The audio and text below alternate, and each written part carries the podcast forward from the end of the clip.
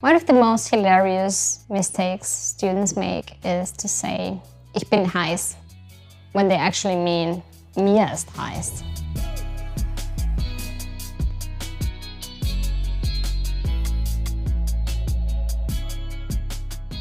So, ich bin heiß means I'm hot, I'm sexy, while mir ist heiß means I'm warm. This has to do with an expression that uses the dative. Today, I'm gonna show you the 10 most frequent dative expressions.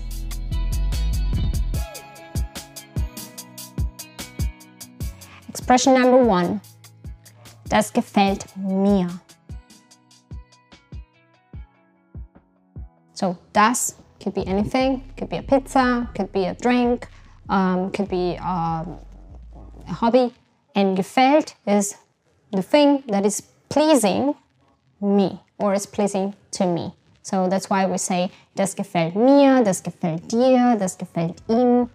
We use the dative in this expression.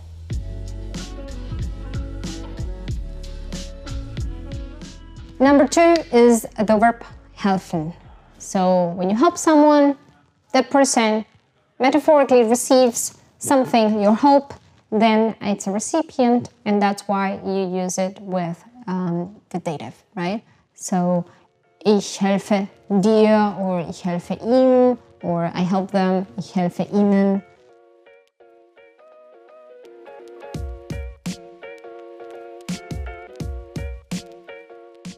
Number three is uh, very similar to gefallen and it's schmecken, which is a verb you only use for food or drinks. So when you like something in your mouth, you would say schmecken and you can say das schmeckt mir.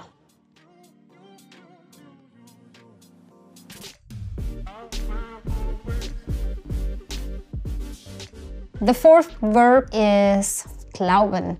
Glauben means to believe. So for some reason, um, in German, you don't say ich glaube dich, you say ich glaube dir.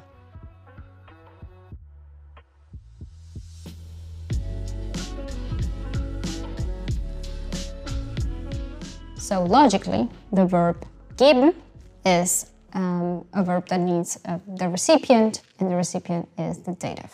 So, ich gebe dir eine Umarmung.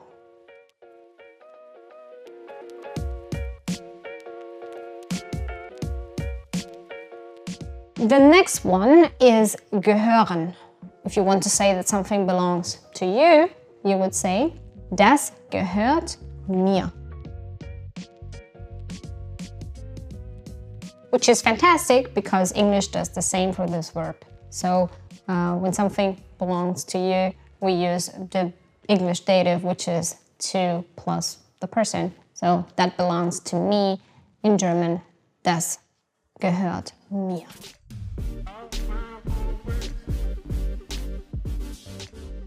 The next one is wehtun. Wehtun means to hurt. So das tut mir weh. Das tut dir weh. Das tut ihr weh. And so on and so forth. And that pain might be something subjective to you, to your feelings. And that's why you are not the subject of this pain. You are the recipient um, of this thing going on. And then that's why you are the dative.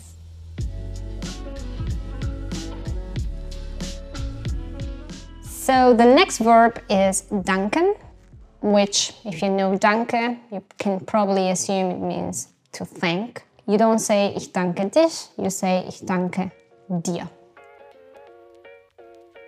Why? Because you're receiving my thanks, right? Makes sense.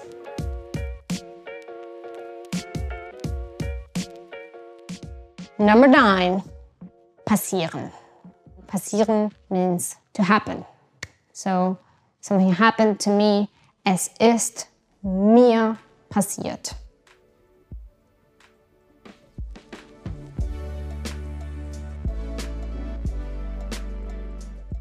And number 10, an idiomatic expression.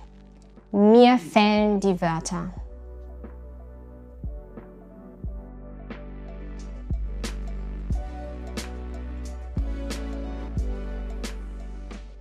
What are some common mistakes you might wonder? I hear people saying, ich bin gut, when they actually mean, mir geht es gut. So, ich bin gut means I'm a good person, which you might be, but it's not the right answer if someone asks you, wie geht's? So, mir geht's gut, remember.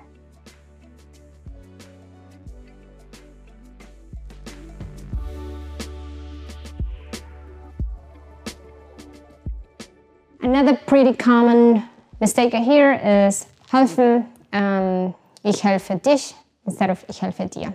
Just remember that helfen is a dative verb, one of the top 10 I mentioned today.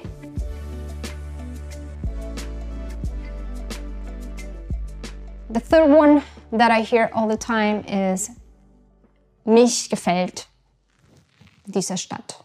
Remember, it's subjective to you that you like the city or that you like something. So you don't say mich, you say mir. So I like the city, mir gefällt diese Stadt. So we're almost done on this wonderful journey through the declensions. Only one case missing, the genitive. And that's going to be super easy, I promise.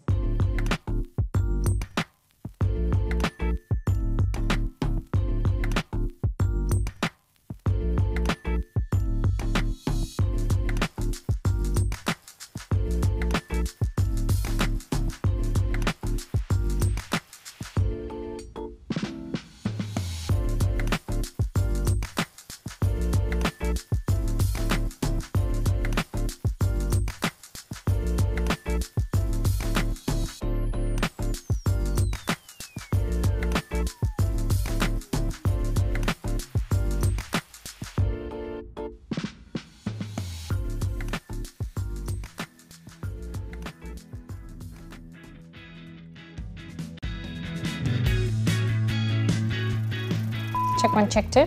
Check one, check two, approved. Ah.